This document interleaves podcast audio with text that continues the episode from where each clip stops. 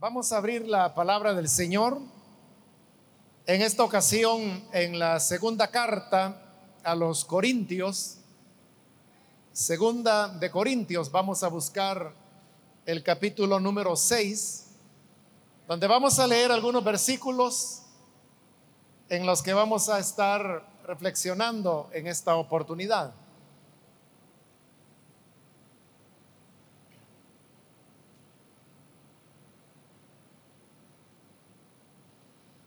Bien, dice la palabra de Dios en Segunda de Corintios, capítulo 6, versículo 14 en adelante. No os unáis en yugo desigual con los incrédulos. Porque ¿qué compañerismo tiene la justicia con la injusticia? ¿Y qué comunión la luz con las tinieblas. ¿Y qué concordia Cristo con Belial?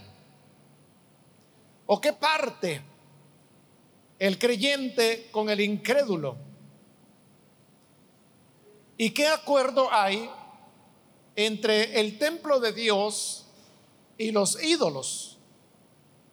Porque vosotros sois el templo del Dios viviente.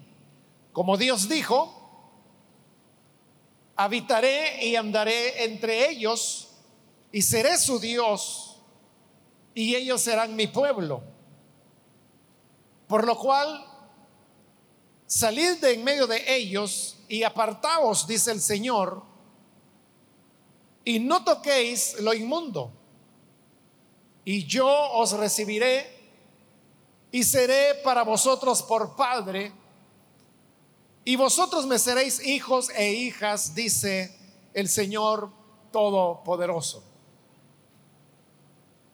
Amén. Solo eso vamos a leer, hermanos. Pueden tomar sus asientos, por favor.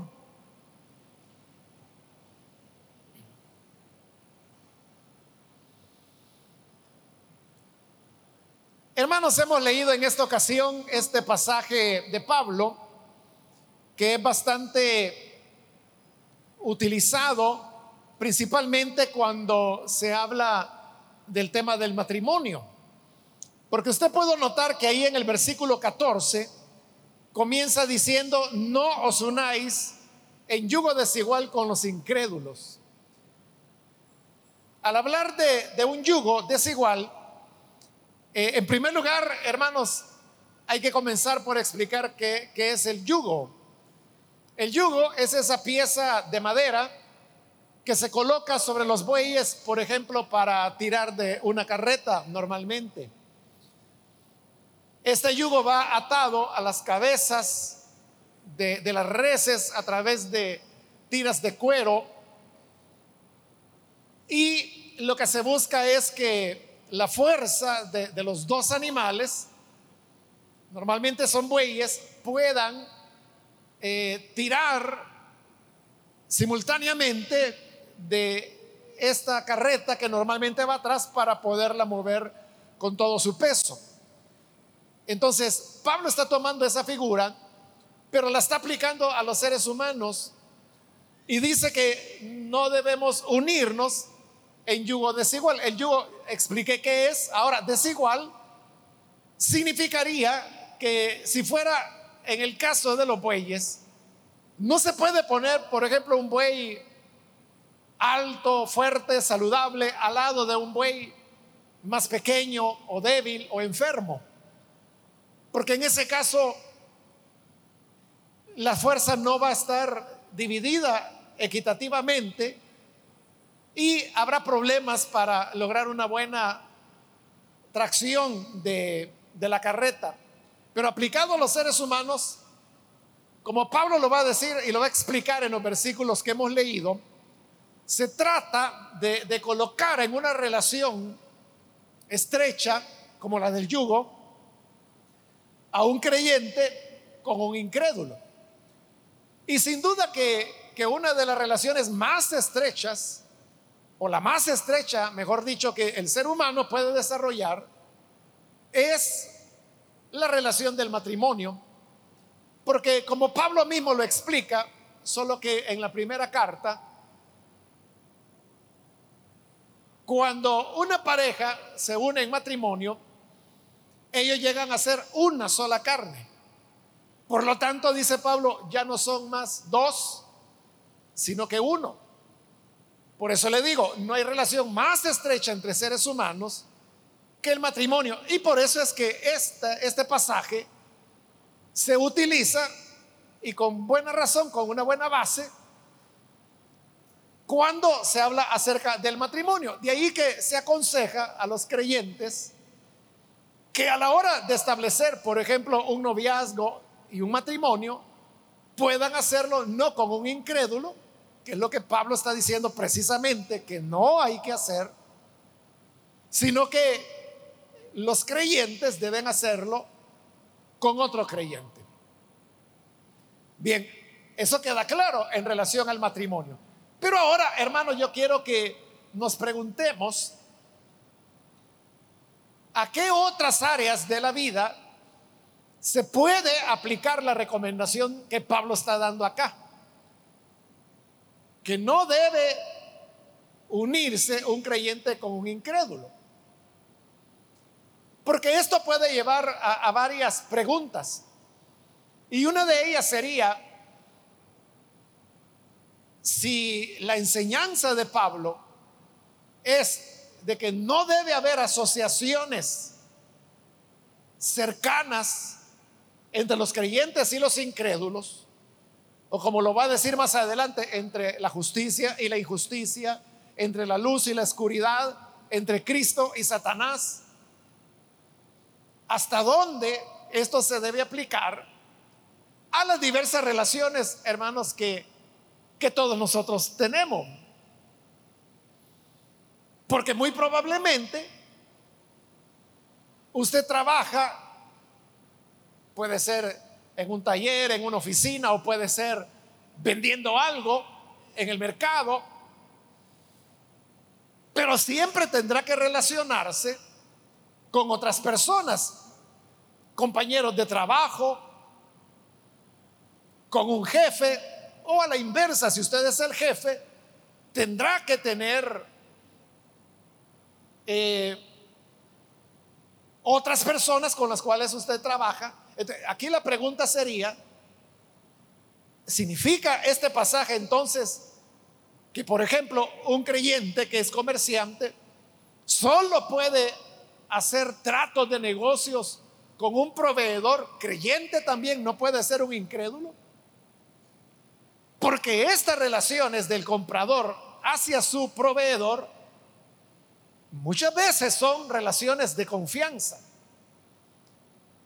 en donde algunas veces, por ejemplo, quizás para lograr un producto o suficiente material, el proveedor le dice, mire, adelánteme el 50% y cuando le entregue el producto, usted me paga la otra mitad. Esa es una relación de confianza. Pero se debe confiar en un incrédulo o los creyentes solamente deben comprarle a proveedores que también sean creyentes a la vez. Esa es una pregunta. Otra pregunta podría ser, si usted tiene un negocio y necesita dos o tres empleados, ¿a quiénes va a contratar? Como habla de, un yugo, de una relación, en este caso de trabajo. ¿puede un creyente contratar incrédulos o solo debe contratar otros hermanos? O vamos más allá, por ejemplo, usted está enfermo y necesita atención médica. La relación que se da entre un paciente y un médico también es una relación de confianza.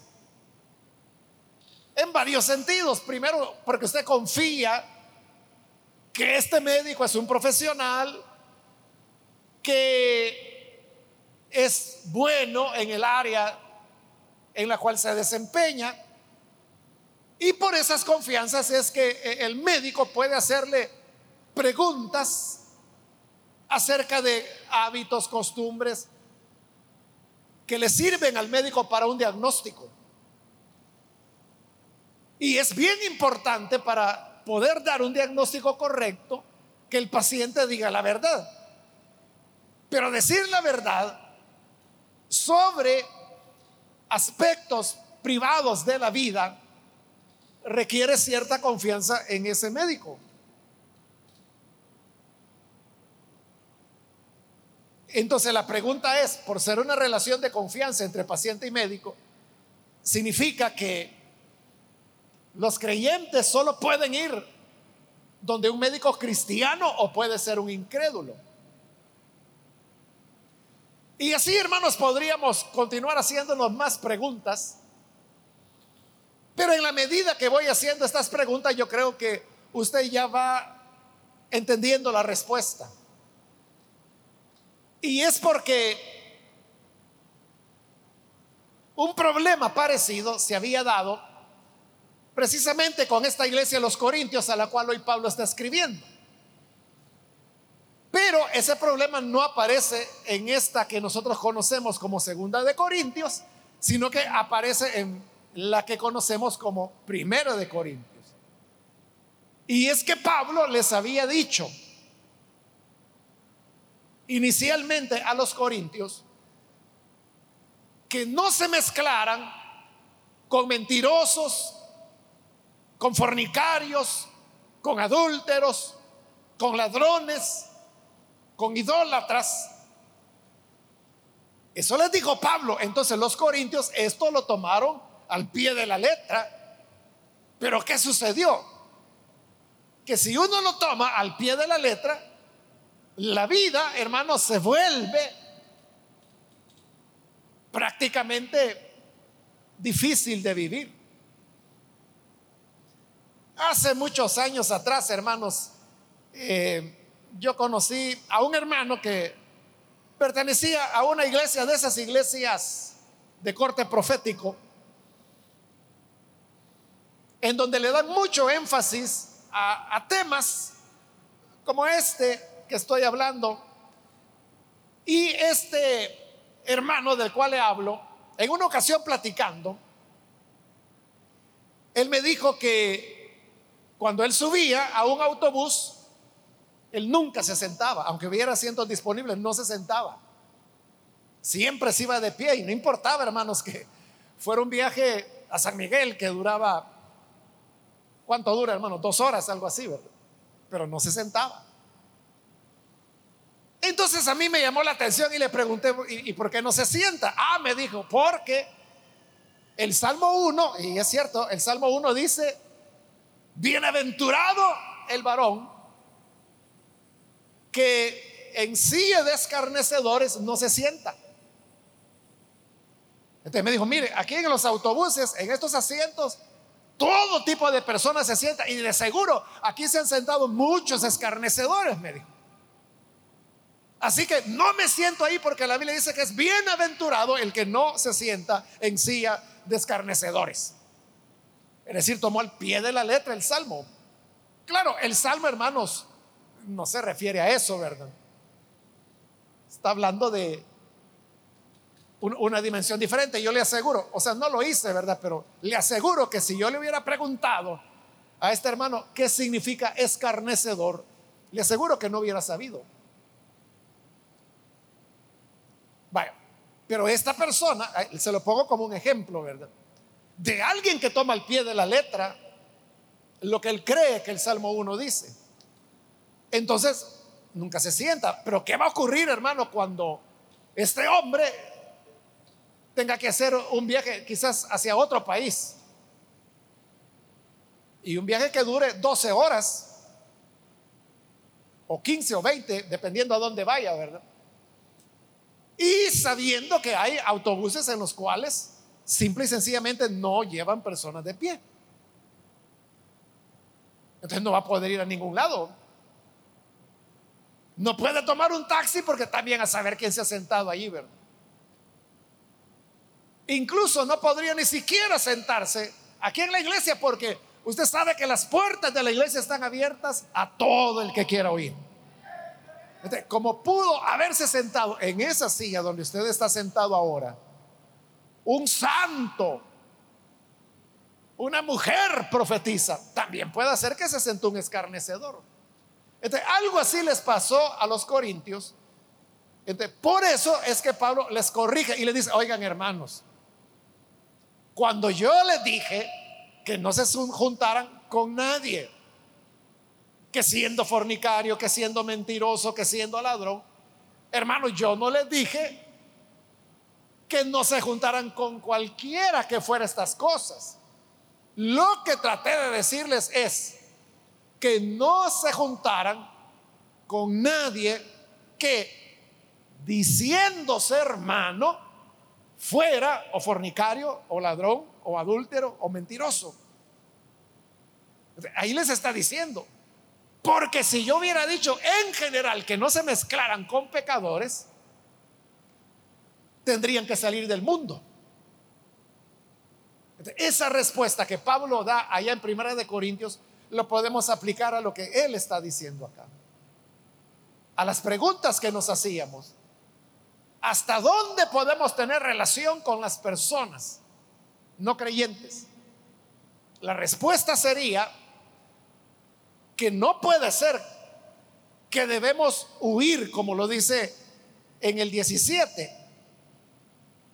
Salid de en medio de ellos y apartaos, dice el Señor, y no toquéis lo inmundo y yo os recibiré. Significaría que tenemos que salir de este mundo, como dijo Pablo. Hoy, en lenguaje moderno, diríamos, tendríamos que salir de este planeta. Tendríamos que irnos a la Luna, a Marte, donde usted quiera, que no hay mayor diferencia. Pero no podríamos estar en este mundo. No es posible que Pablo esté hablando así en términos absolutos. ¿En qué sentido está diciendo que no tenemos que juntar, por ejemplo, la justicia con la injusticia, la luz con las tinieblas?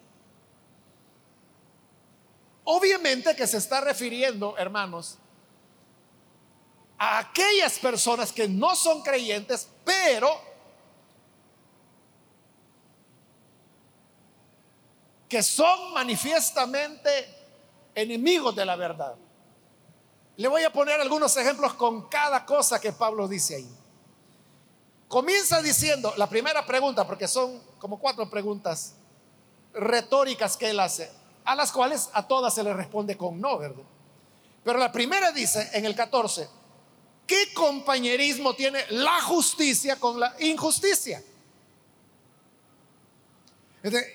En otras palabras, lo que él está diciendo es, no pueden asociarse un creyente que sea justo con un incrédulo que sea injusto. Imagínense que ponen un negocio entre los dos, ¿verdad? Dice, mira, pongamos mitad y mitad, juntamos capitales y vendamos zapatos, por decir algo. Entonces se ponen de acuerdo, pero resulta que ya estando en el negocio, este es su socio incrédulo, no solo es incrédulo, sino que es injusto, por ejemplo, en el sentido de que comienzan a tener empleados, pero él no le paga el salario mínimo que la ley establece al empleado. O otra cosa que es común también, ¿verdad? No le paga las prestaciones que la ley exige. Entonces, ¿qué sucede? que usted como creyente está entrando en problemas. Porque como han juntado capitales, a la hora que haya problemas con la entidad de Estado que sea, allí no van a andar diciendo, es que mire, yo sí lo hacía, pero él no. Porque es una sociedad comercial. Y los dos como inversores o accionistas tienen igual responsabilidad. Entonces significa que todos los socios deben ser creyentes. No, no significa eso, porque entonces nunca va a poder hacer sociedad con nadie. Lo que significa es que no puede asociarse con un incrédulo que sea injusto, porque no puede, dice, haber compañerismo entre la justicia y la injusticia. Pero ¿qué sucede? Que no todos los incrédulos son injustos. No todos los incrédulos son injustos. Hay incrédulos que son bien incrédulos, pero son totalmente justos en el trato con sus empleados, en el pago de sus responsabilidades legales. Y de seguro usted conoce personas que no son evangélicos, no son creyentes, no son nacidos de nuevo, pero usted sabe que son personas totalmente correctas, totalmente íntegras, que algunos de ellos incluso superan a algunos creyentes. Entonces, significa entonces que hay entre los incrédulos elementos positivos como este de la justicia que estoy mencionando.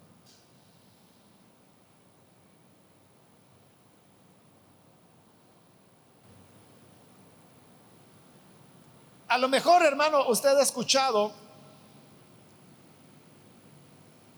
que a veces, a veces salen periódicos, ¿verdad? Me imagino que en las redes ha de salir también noticias como, por ejemplo,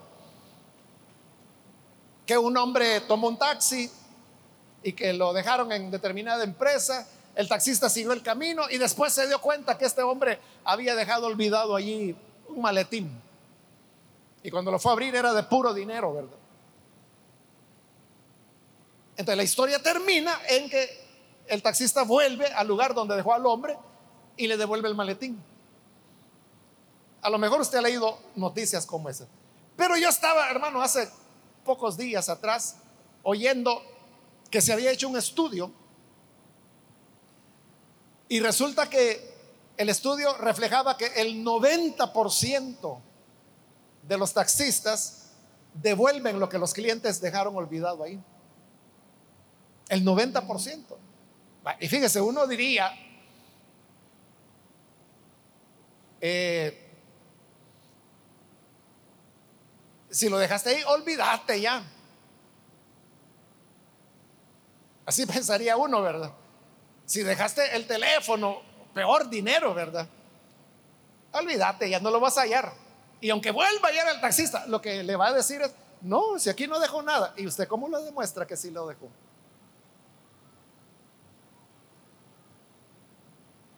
Pero a mí me sorprendió ese dato, ¿verdad? De que la mayor parte de taxistas devuelven las cosas de valor que sus clientes dejaron.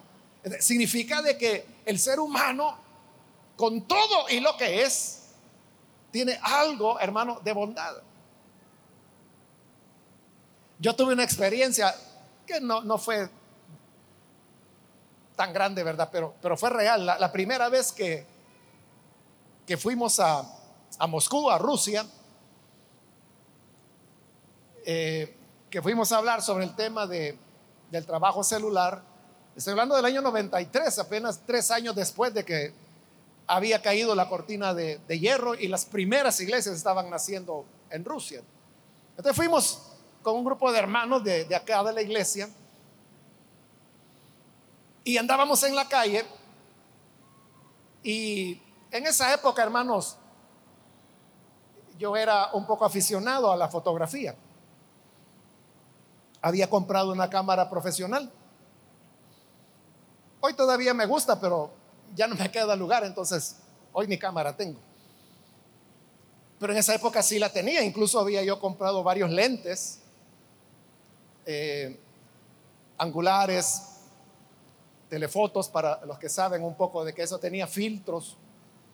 Y todo eso yo lo andaba en un maletín. Y realmente, hermano, yo no recuerdo qué fue lo que pasó, pero estábamos en una plaza en el centro de Moscú, la Plaza Roja, para los que han oído hablar de ella que es grandísima y siempre está llena de gente.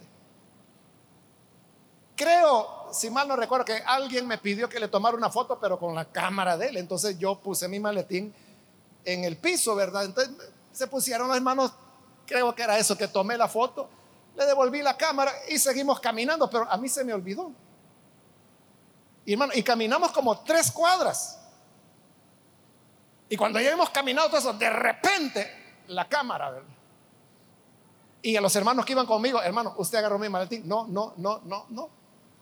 Y habíamos caminado como tres cuadras. Le digo, en una plaza llena de gente, pero ahí siempre está lleno. Entonces yo le dije a los hermanos, ¿regresamos o no regresamos? Aquí en El Salvador, hermano, no eran necesarias tres cuadras, ¿verdad? Dos metros que hubiera caminado y ya no estaba. Pero ellos dijeron, regresemos a ver qué pasa. Yo, hermano, ya la había dado por perdido y que la vamos a andar encontrando. Regresamos otra vez a tres cuadras, más o menos, de regreso. Ahí estaba. Nadie la había tocado. Hacía ratos que nosotros nos habíamos ido y era evidente que eso estaba ahí solo, no había nadie. Alguien lo había dejado. Nadie lo tocó. Claro, ahí entran, hermanos, elementos de cultura, de respeto hacia las personas. Pero entonces vea, no todos los seres humanos son como son. Por eso es que en la doctrina de la depravación total, que es una de las doctrinas de nuestra misión, se dice claramente que la depravación total no significa que el hombre haga todo el mal que es capaz de hacer. Algo de mal hará, pero no significa que lo podrá hacer todo. Puede llegar a hacerlo todo, pero normalmente no ocurre. No sucede. Entonces, este pasaje lo que está haciendo es que nos está invitando a que podamos ver a los incrédulos con otros ojos. Porque algunos de ellos no van a ser injustos. O mire la siguiente pregunta, ¿qué comunión la luz con las tinieblas? La luz habla de, transparencia, en tanto que tinieblas habla de ocultamiento. Entonces pregunta, ¿qué comunión puede haber entre la luz y las tinieblas? Es decir, entre la transparencia y el ocultamiento. Evidentemente nada, no tiene nada que ver, no hay compatibilidad. Entonces significa que no puedo asociarme con nadie, o por ejemplo, o, si trabajo en una oficina donde yo tengo que trabajar sobre la base de unos documentos que otra persona preparó y me los pasa. por ser este incrédulo, no debo confiar en su trabajo, no debo trabajar con él, porque pudiera ser que algo está manejando ocultamente. Otra vez, ¿verdad? Tendría que salir del planeta en ese caso. Pero ¿qué sucede? Que hay personas que aunque son incrédulos, trabajan en total transparencia. Trabajan en total transparencia, aunque sean incrédulos. Entonces, no se trata, hermano, de que yo no puedo tener un compañero de trabajo porque es incrédulo entre esos incrédulos hay personas que son honorables. Son incrédulos, pero no están haciendo nada a escondidas. No están haciendo nada ilegal, no están haciendo nada incorrecto para que anden buscando ocultarse, que nadie los audite. Son incrédulos, pero hacen todo de acuerdo como debe ser hecho. Y hay empresas que son totalmente de incrédulos, pero que los valores de esa empresa son la honestidad, la integridad, la transparencia, y son incrédulos. Luego dice el versículo 15, ¿y qué concordia Cristo con Belial? Es decir, Cristo con Satanás. Obviamente no hay ningún, ninguna concordia, ¿verdad? No puede haber concordancia entre Cristo y Satanás. Entonces, como todos los incrédulos son de Satanás, yo no puedo tener concordia con nadie. Bueno, si así fuera, entonces yo no le voy a hablar a ningún incrédulo. Pero entonces, ¿cómo se van a salvar? Hace años, hermanos, eh, yo le pedí a, a un pastor de zona de aquí de la iglesia que él tenía a cargo una de las zonas de mayor mala fama aquí en el país, aquí en la ciudad. Y yo lo escogí por eso, precisamente porque sabía que era el lugar del que peor se hablaba. Yo le dije, hermano, yo quiero llegar allí, quiero conocer a los hermanos, a las personas que viven allí. Y él preparó todo y yo fui. Y claro, ya era hermanos en esta época de, control de pandillas y todo eso. Y lógicamente, al llegar ahí, ellos fueron los primeros en salir. Pero no salieron a hacer nada malo, sino que querían conocerme, estaban extrañados de que por qué yo llegaba ahí. Bueno, eso, hermanos, permitió que ahí se comenzaran a desarrollar una serie de programas de la iglesia. Pero lo que le quiero decir es que los hermanos de la iglesia que estaban allí y que también estuvieron, pues, donde yo estuve platicando y todo eso, comenzaron a comentar que por qué yo llegaba ahí y que por qué platicaba con esta gente. Yo solo oí el comentario, claro, nadie me dijo a mí, ¿verdad? Pero yo oí de que ese era el comentario que hacían. Pero ese es precisamente el punto de cómo estas personas van a ser alcanzadas para el Evangelio si no les hablamos, si no nos acercamos a ellos. Eso fue, hermano, hace 12 años, 12 años atrás. Y lógicamente esa zona hoy ha cambiado muchísimo. O sea, los hermanos después les costó, ¿verdad? Unos tres años, pero llegaron a entender cuál era el propósito. Entonces, no debemos tener ninguna relación con incrédulos porque no hay concordia entre Cristo y Satanás. O Belial, como lo llama ahí Pablo. No, porque entonces el Evangelio no va a avanzar. Y uno puede decir, pero si mire, todos los incrédulos están bajo Satanás. En un sentido sí, ¿verdad? Pero hay personas con las cuales se puede dialogar, se puede hablar. Ahora, imagínese una hermana que fuera enfermera y que un médico la contrata para trabajar feliz la hermana, ¿verdad? Porque le dieron trabajo. Pero luego se entera que este médico, entre todo lo que hace, también realiza abortos. Y le pide a la hermana que, que lo asista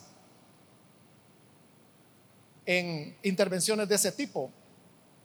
Esta hermana, por ejemplo, ahí como queda. O sea, eso es algo que está ya muy cerca, ¿verdad, hermano? De lo que hace Satanás, porque se trata desde nuestra óptica cristiana y de la ética del etos cristiano. Para nosotros es un homicidio. Y Jesús dijo de que Satanás es el que ha venido para matar. Por eso Jesús le dijo a los fariseos, ustedes hijos del diablo son, porque procuran matarme siempre que hay asesinato, Satanás está ahí. esa hermana, por ejemplo, ahí no puede trabajar, porque no hay ninguna concordia entre Cristo y Belial. Pero hay otros médicos que son incrédulos también y no lo hacen. Aunque les ofrezca mucho dinero, no lo hacen. Puede ser que lo hacen por principios o valores personales o porque en el país es prohibido pero por la razón que sea, sí se puede hallar un médico, poniendo el ejemplo de la hermana enfermera, que trabaja honestamente. De eso se trata. No se trata de romper totalmente con el mundo. Hay que tener relación con los incrédulos, pero aquellos incrédulos que tienen esa iluminación de Dios, que en teología eso se llama gracia común. Y se llama común porque la tienen tanto creyentes como incrédulos. Veamos otro ejemplo, siempre en el 15. ¿O qué parte el creyente con el incrédulo? Uno puede decir, un creyente no se puede llevar con un incrédulo porque están viendo razones diferentes. Muy cierto, hermano.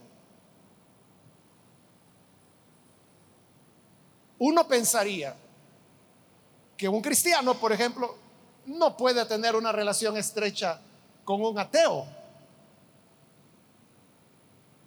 Uno pensaría que no. Pero normalmente, hermano, el ateo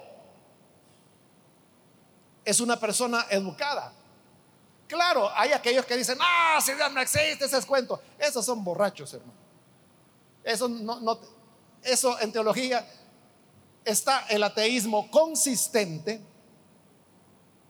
que es del que yo le estoy hablando, ¿verdad? De estas personas que a través de su academia y su educación han llegado a la conclusión de que Dios no existe.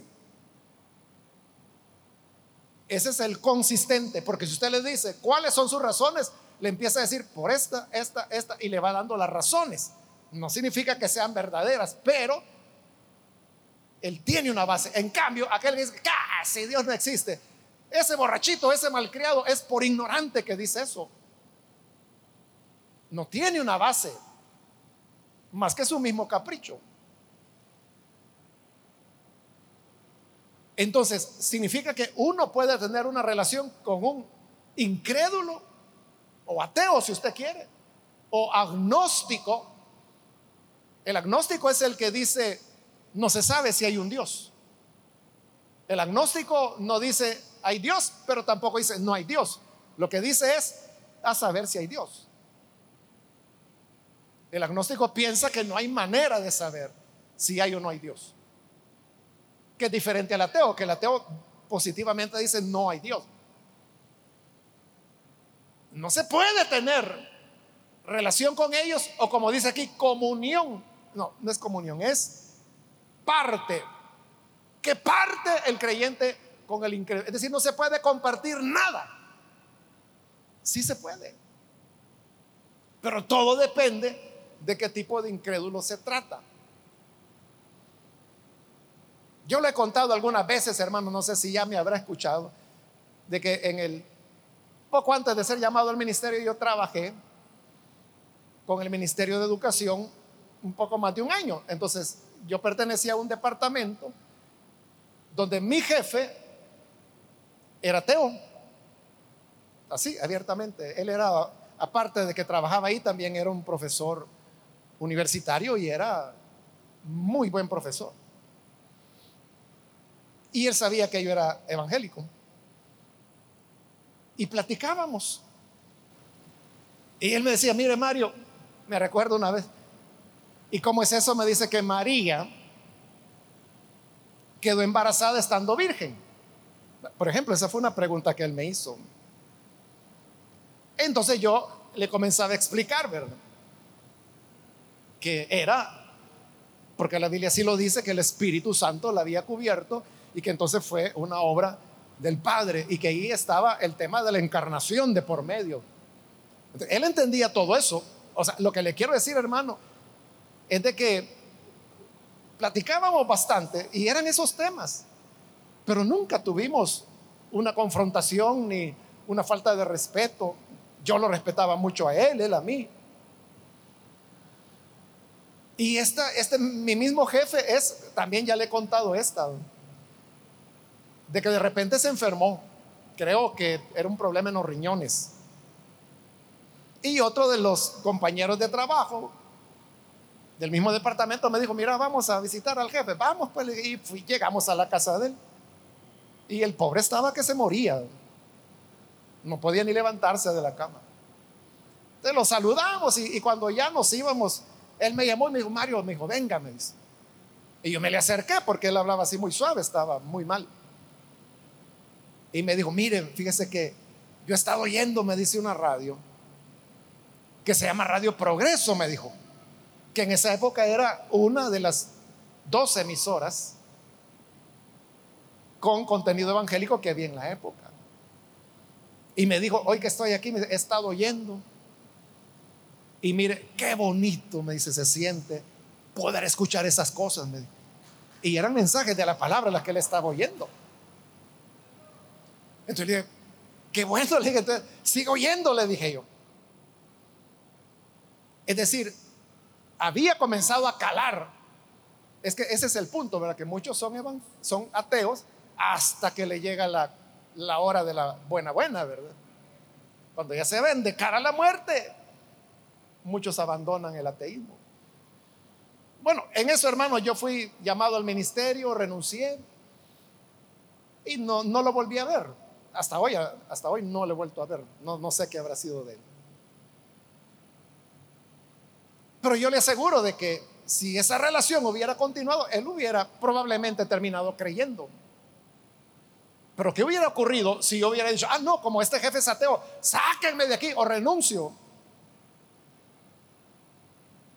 ¿Qué huella hubiera dejado ahí? ¿O qué, qué testimonio, qué mensaje le hubiera dejado? Por ejemplo, él hubiera dicho, bueno, este está chiflado. ¿Cómo que si me lo voy a comer? Bien, me detengo acá, hermanos, por el tiempo. Pero solo quiero, hermanos, enfatizar en que el pasaje entonces no nos está diciendo de que en absoluto no nos relacionemos con nadie, sino que más bien nos invita a ver la, la bondad que no está en todos, pero en algunos sí. El problema, hermanos, es cuando uno cree de que todos son malos. ¿Se acuerda lo que le pasó a Abraham? Cuando fue a Egipto, él dijo, este rey me va a quitar mi mujer. Entonces le dijo, diles que eres mi hermana. Mintió de esa manera. El faraón la agarró porque le había dicho, es mi hermana. Y para ganarse al cuñado, comenzó a regalarle ganado, ovejas, bueyes, asnos, criados. A la misma Sara le, regaló la criada Agar que posteriormente será la madre de Ismael. Hasta que Dios le habla y le dice a Faraón, te voy a matar. ¿Y, ¿Pero por qué? Porque esta mujer que tienes está casada con Abraham. No, pero él me dijo que era su hermana. Por eso no te he matado, porque actuaste de buena fe. Pero hoy devuélvela. Y entonces Faraón manda a llamar a Abraham y dice, oye, ¿por qué me mentiste? Y ahora le dije, ah, porque yo pensé que aquí todos eran malos y que me iban a matar a mí y me iban a quitar a mi mujer. Fíjese, Abraham pensaba que todos eran malos, que todos eran crueles. Pues no es así, Señor. Aquí el que hizo algo malo eres tú, que vino mintiendo. Así que ahora mismo te me vas de acá. Y lo expulsaron de Egipto. Lo mismo va a hacer después el Abimelech, que era el rey de la región sur, donde llegó Isaac y dijo la misma mentira, es mi hermana y era su esposa. Isaac se casó con su sobrina, a saber por qué dijo es mi hermana, pero realmente era su esposa. Y el Abimelech la había tomado y otra vez Dios le habló. Y Abimelech le pregunta, ¿por qué mentiste? Porque dije, me van a matar y para quedarse con mi mujer. Pues no, no somos salvajes. Aquí tú eres el que mentiste. ¿Quiénes quedaban mal? Los creyentes, los que tenían relación con Dios, los grandes patriarcas. Ellos quedaban como mentirosos. Y los paganos, como gente recta, que había actuado en sinceridad total. Eso es lo que no debemos permitir nosotros enseguecernos y pensar de que toda la gente es perversa, todos son malvados, todos son pícaros. Hay muchos pícaros, hay muchos malvados, hay muchos mentirosos, pero hay personas, hermanos, que uno las puede ir conociendo en el camino y que se da cuenta que tienen honorabilidad, buenas costumbres, respeto, educación. Que Dios nos ayude para no cegarnos y así poder presentar el mensaje del Evangelio a todas las personas necesitadas. Amén. Vamos a cerrar nuestros ojos. Antes de orar, hermanos, yo quiero invitar, si hay con nosotros personas que todavía no han recibido al Señor Jesús como Salvador, pero usted ha escuchado hoy la palabra, a lo mejor usted es una de esas personas que tratan de hacer lo bueno, pero hoy todos tenemos una necesidad. Y esa necesidad es la de encontrarnos con el Señor Jesús. para ser nacido de nuevo. Si hay alguien que hoy necesita recibir al Señor Jesús como su Salvador, le voy a invitar que por favor se ponga de pie allí en el lugar donde se encuentra. En este momento, póngase en pie. Y lo que queremos es orar, orar por usted para que la gracia del Señor le cubra, le haga un nuevo hombre, una nueva mujer. Hay alguien que necesita hacerlo, póngase en pie. Hágalo rápidamente porque debo ser breve en este llamado, pero si hay alguien, hágalo hoy. También invito si hay hermanos que hoy necesitan reconciliarse con el Señor. Puede ponerse en pie. Y vamos a orar. Porque el Señor nos ha llamado para que seamos luz. Pero esta luz debemos llevarla a donde se necesita. Y por eso no podemos andar buscando trabajar solo con creyentes, tener maestros solo creyentes,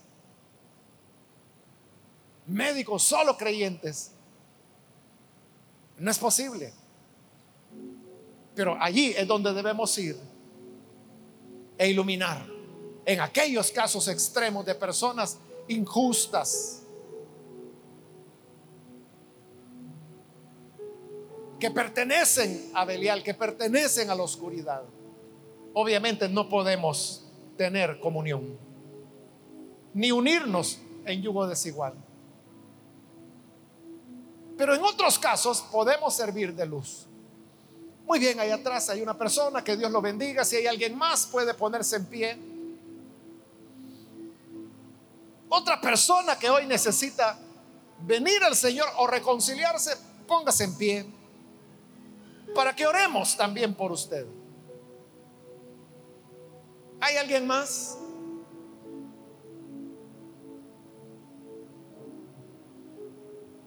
Vamos a orar en este momento.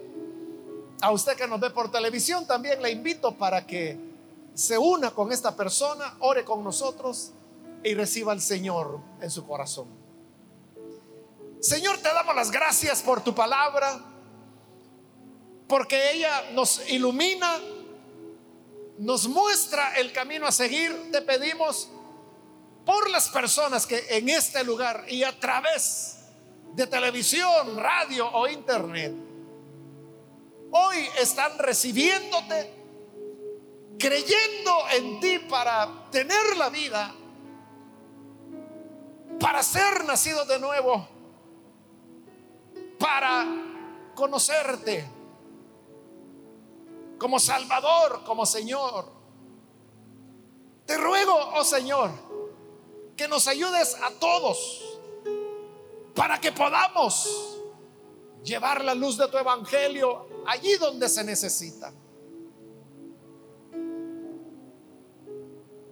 Que nos separemos y alejemos de aquellos que radicalmente son perversos que no muestran ni una pizca de luz ni de justicia. Pero ayúdanos a llevar las buenas nuevas a aquellos que aunque siendo incrédulos, tienen aún un corazón sensible. Como tú, Señor, que no desechaste a los perversos publicanos, sino que les rescataste al conocer su necesidad interna. Ayúdanos a hacer de la misma forma en el nombre de Jesús nuestro Señor. Amén y amén.